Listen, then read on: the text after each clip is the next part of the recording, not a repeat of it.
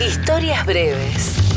Leyendas, mitos, mentiras y verdades del rock de acá, de allá y de todas partes.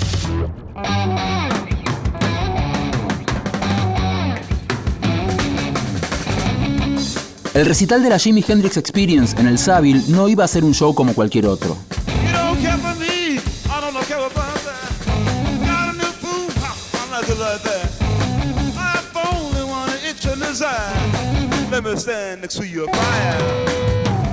Era el último antes del regreso de Hendrix a Estados Unidos. El lugar era propiedad de Brian Epstein, el manager de los Beatles, y en sus palcos siempre se veía alguno de los cuatro de Liverpool. Hacía unos meses que toda la escena londinense hablaba de ese negro norteamericano que había llegado de la mano de Chas Chandler, el ex bajista de los Animals, ahora devenido en manager y productor. Todavía se hablaba de la vez que, recién llegado de Estados Unidos, Hendrix pidió permiso para subir al escenario a zapar con Cream y dejó al mismo Eric Clapton con la boca abierta. Brian Jones y Pete Townshend hablaban maravillas de Hendrix. Ringo Starr y Paul McCartney lo habían visto tocar en enero de ese mismo año y no lo podían creer. Era de esperar que en el show del Savile iban a estar todos. Lo que no se esperaba nadie era lo que pasó al comienzo del recital. Hendrix salió con su estrato y mientras ponía los Marshall al mango le dijo a todos: Cuidado con los oídos. Mitch Mitchell empezó a tocar un beat que sonaba conocido. Dos vueltas después, Hendrix empezó a cantar eso de Hace unos 20 años, el sargento Pepper le enseñó a su banda a tocar.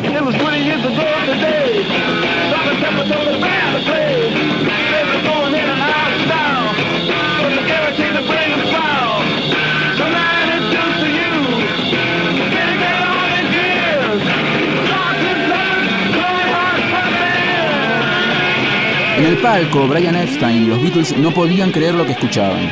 La Jimi Hendrix Experience abría su recital con una canción incluida en el disco que ellos habían editado apenas tres días antes.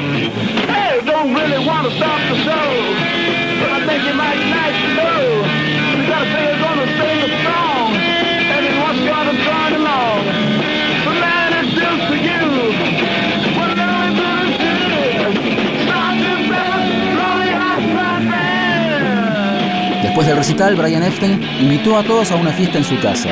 Cuando Jimmy llegó, el mismo Paul McCartney le abrió la puerta, le convidó un porro y le dijo que su versión de Sgt. Pepper era el mejor homenaje que le habían hecho en toda su carrera.